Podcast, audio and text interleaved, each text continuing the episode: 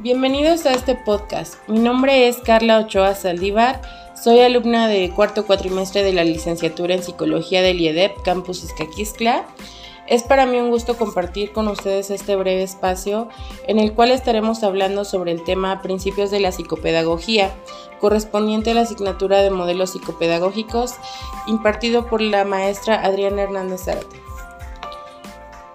Eh, bueno, como una breve introducción a nuestro tema, me gustaría comentarles que los principios psicopedagógicos son postulados, criterios o lineamientos de acción que regulan la acción educativa en base a los fundamentos eh, psicológicos que explican el proceso de aprendizaje, es decir, el proceso mediante el cual el individuo va adquiriendo aprendizajes. Los fundamentos pedagógicos eh, que explican son aquellos que explican la relación maestro-estudiante. Eh, se establecen ciertos criterios que deben orientar el proceso de aprendizaje y enseñanza. Los principios psicopedagógicos son seis. El primero es el principio de construcción de los propios aprendizajes. El segundo es el principio de necesidad del desarrollo de la comunicación y el acompañamiento de los, aprendizajes. Eh, tenemos el tercer principio este, psicopedagógico, que es el principio de significatividad de los aprendizajes.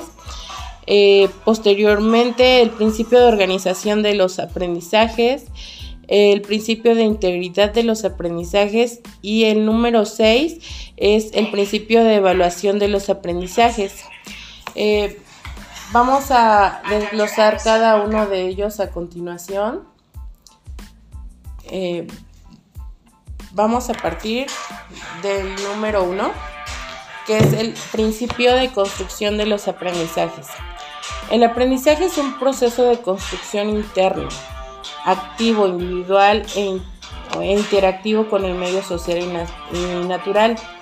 Los estudiantes dentro de este principio para aprender, utilizan estructuras lógicas que dependen de variables como los aprendizajes adquiridos anteriormente en el contexto sociocultural, geográfico, lingüístico, económico o productivo. Es decir, eh, dentro de este principio eh, vemos el cómo el estudiante con el apoyo del docente es capaz de crear sus propios aprendizaje, ¿sí? Sabemos ya, eh, como hemos visto en otros temas, que los principios este, psicopedagógicos eh, pues rigen el, el, qué y el cómo se, se relaciona el maestro y el alumno para adquirir sus aprendizajes. Nuestro segundo principio es la, el principio de necesidad del desarrollo de la comunicación y el acompañamiento en los aprendizajes.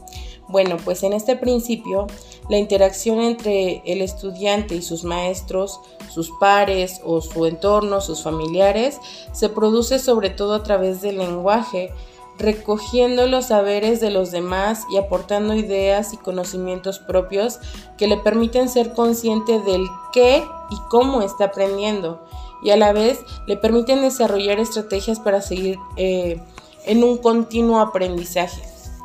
Este intercambio eh, de, conocimientos propios y, enriquecimiento de los mismos lo lleva a reorganizar ideas y le facilita su desarrollo.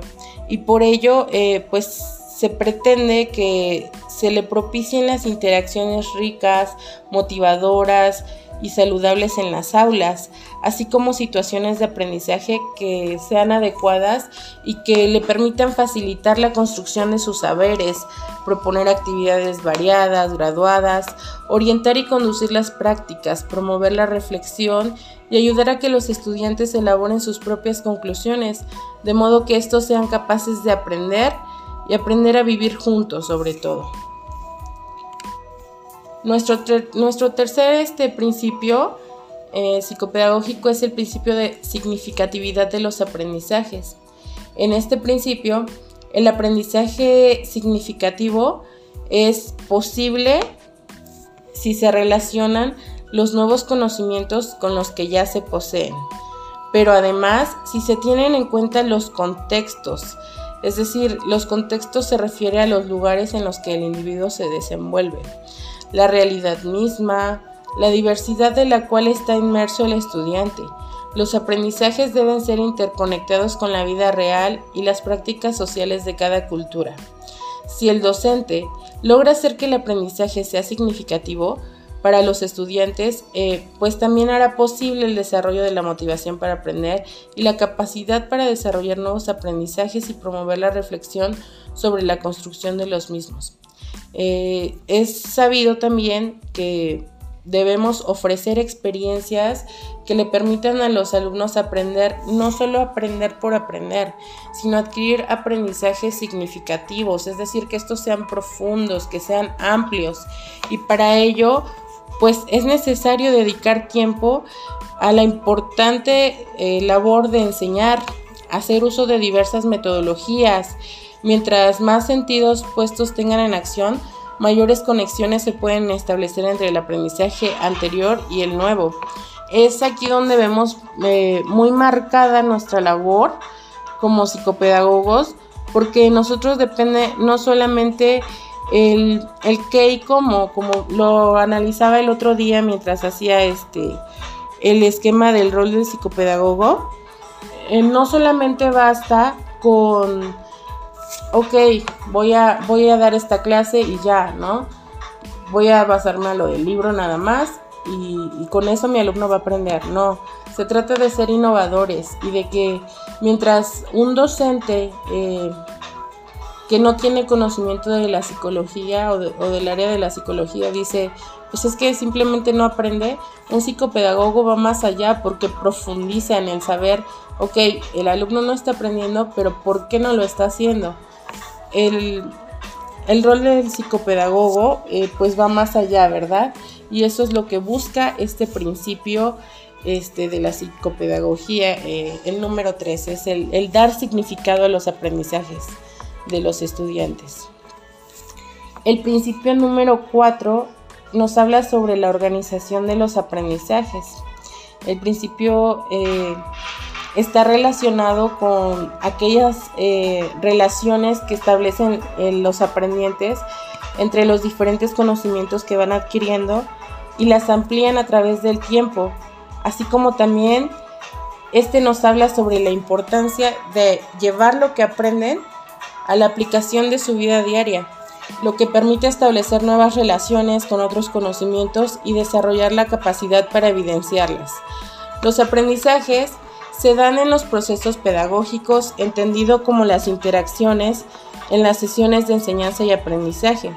En estos procesos hay que considerar que tanto el docente como los estudiantes portan en sí la influencia y los conocimientos de salud, de su herencia y de su propia historia, y de su propia historia,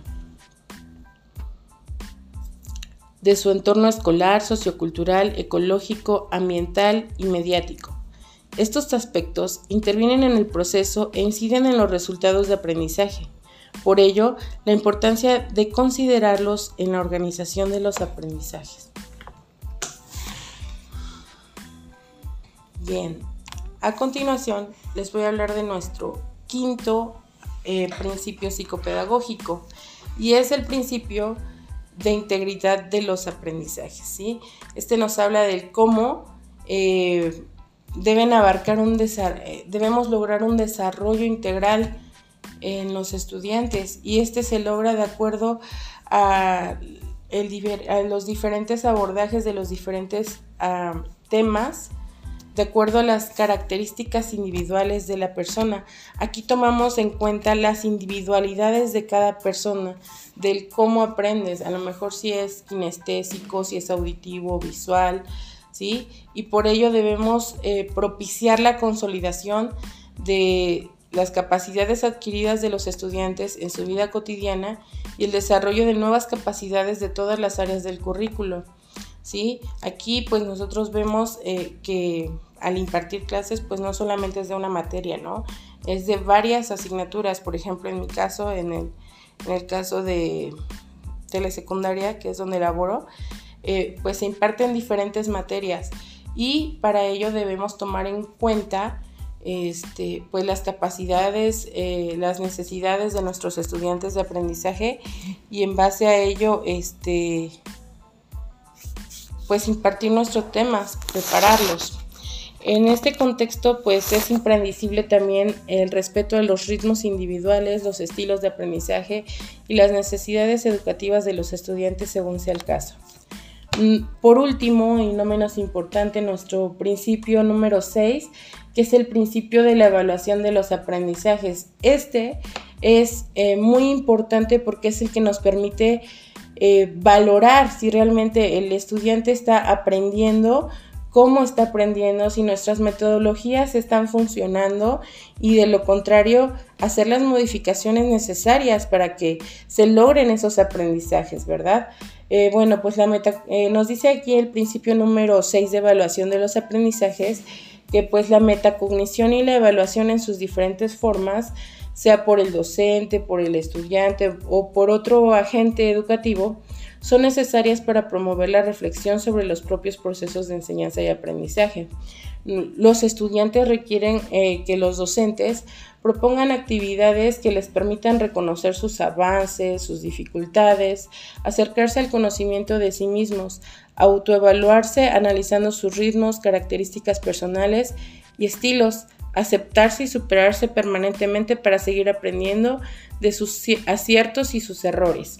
Es decir, Aquí ellos aprenden a hacer y aprenden a hacer, ¿sí?